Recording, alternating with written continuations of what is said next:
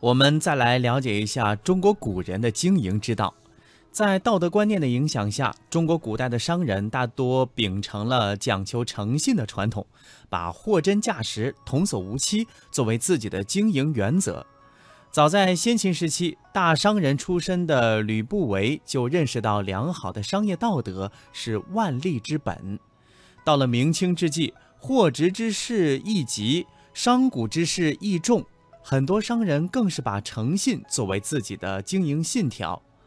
樊宪说：“或贸易之贸易之际，人以期为计，与以不期为计，故无日宜而彼日损。”这段话呢，就是由于他诚信不欺，才使得贸易事业日益壮大。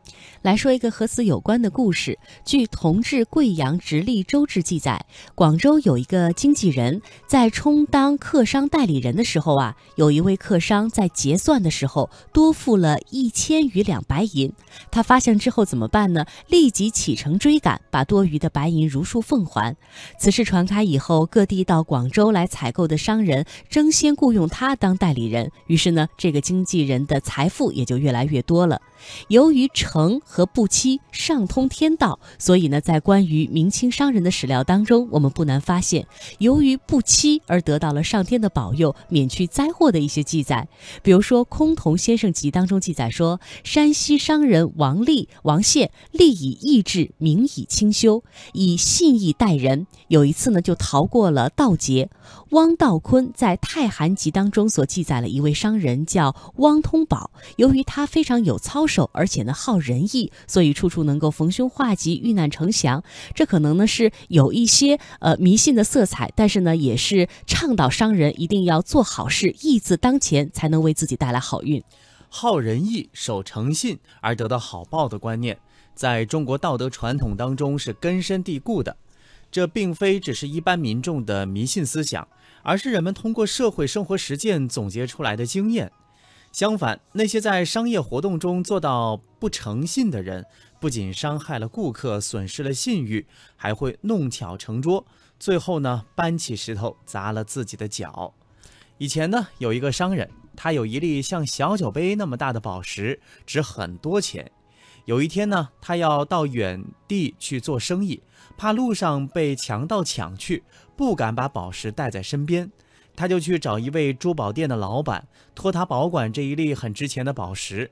那珠宝店的老板是商人的好朋友，他答应说：“老朋友，你尽管放心去吧，这东西我替你收藏在保险箱里，绝对不会不见的。”商人听了他的话，真的就放心的去了。可是半年以后，商人回来找珠宝店的老板要把宝石拿回，想不到那个宝店的珠宝店的老板不诚实，存心要赖账，装出了一副感到惊讶的神态。哎呦，那粒宝石您不是拿回去了吗？怎么又来向我讨？我在这里有一本登记本，大家可以查查看。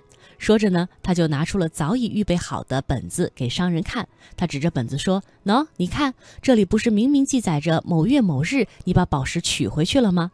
接着他又说：“不但这本子上记得清清楚楚，而且我还有证人。记得你来拿宝石那天，有一位魏先生和赵先生在这里，都亲眼看见了，可以出来作证。”商人知道珠宝店的老板是存心要吞那粒宝石，他气愤极了，于是去报了案。到了法庭开审这一宗奇案的那一天呢，来听审的人特别多。法官等到商人、珠宝店的老板以及姓魏和姓赵的两位证人，总共是四个人供述以后啊，他就对他们说：“你们四个人既然都曾经看到过那一粒宝石，那这件事情呢也就好办了。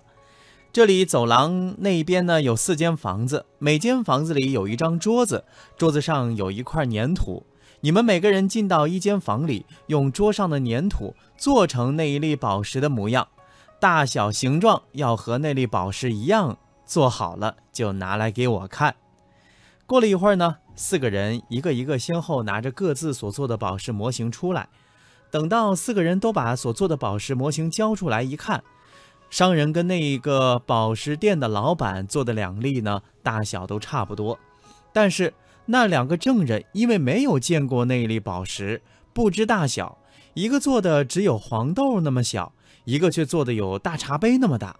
这个时候，法官就很严正地对珠宝店的老板说：“你提供的这两位证人根本就没有见过那一粒宝石，你叫他们来做伪证，显然是存心要吞别人家的宝石，你是有罪的。珠宝店的老板听到这话也没有什么可说的，只好认罪，把那粒宝石拿了出来，交还给了商人。存心要吞别人的东西是不诚实，作假见证也是不诚实，这些行为都是没有道德的。都要不得，因此我们也特别强调，说话要诚实。刚才呢，和大家分享了一些古人他们在经商、在理财的时候的一些智慧方法和故事。说到古人经商呢，就不能不提到被誉为商圣的范蠡。范蠡呢，他有一个三千的智慧，是怎样的故事呢？接下来我们一起和您分享一下。范蠡呢，是公元前五三六年出生于宛地三户，也就是现在的浙川。大约在二十五岁的时候，他邀文种一起来到了越国，但直到四十二岁的时候，公勾践兵败于会稽山，才开始重用他和范蠡。第二年，他就和勾践一起入吴为奴。从此，他陪着勾践忍辱负重于前，与文种呃兴呃诗兴灭吴。九数之后，终于在公元前四七三年助勾践灭掉了吴国。所谓的灭吴九数，啊，大家知道的最多的就是呃西施的美人计了。公元前四六八年，越王勾践成功实现了霸业。这个时候的范蠡已经是六十八岁了，可以说已经功成名就，大名天下。但是呢，他选择了急流勇退，与西施隐姓埋名泛舟五湖。后来到了齐国，他改名叫迟疑子皮，父子一起耕地，并做一些生意。没有几年，就积累了数十万的家产。齐人对范蠡的德才是相当的赏识，邀他进国都临淄拜为国师。但只干了三年，他还是再次急流勇退，向齐王归还了相印，散尽家财离去了。范蠡辞去相职之后，来到陶地，在这里，范蠡操技，呃，依然是用各种方法来增加收入。也就是根据时节、气候、民俗等，人弃我取，人取我与，顺其自然，伺机而动。结果没出几年，经商又成富，遂自称陶朱公。当地百姓把他尊为财神，因此被认为是开创，呃道德经商传统的儒商鼻祖，尊为商圣。范蠡的成功固然与其有过人的胆识和智谋有关。而更重要的是，他能够看透物质的本质，并扫除了一般人难以克服的贪念。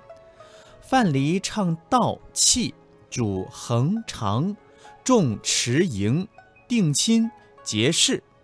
那么，用现代的观点来解释以上的这些规律呢，就是对运动、矛盾、发展这些马克思主义哲学的基本原理有深刻认识。他认为，世界上的一切事物都在变化。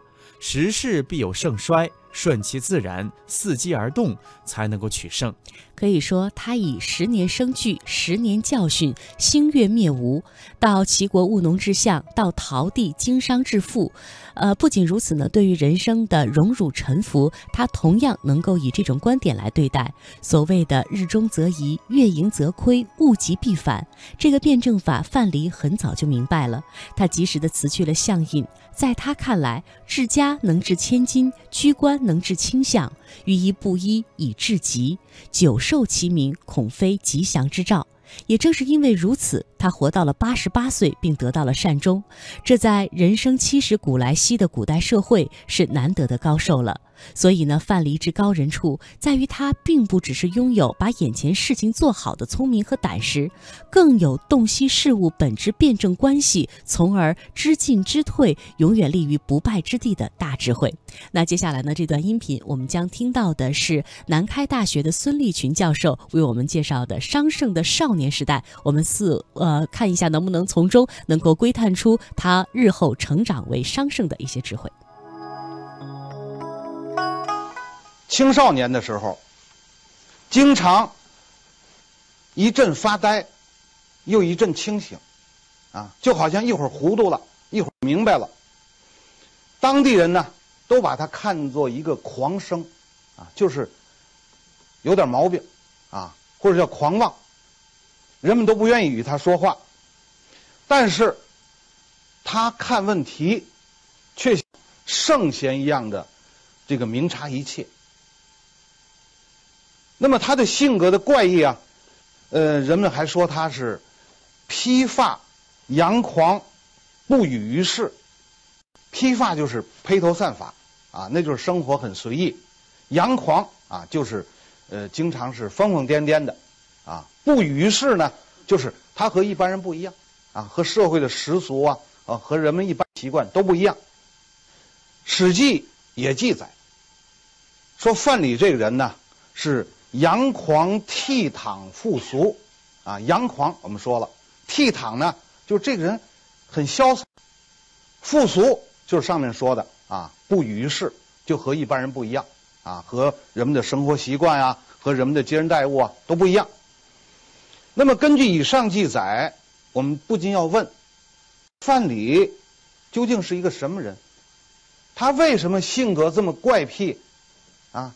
跟当时的社会风俗不合流呢，甚至有人说他就是神经病呢。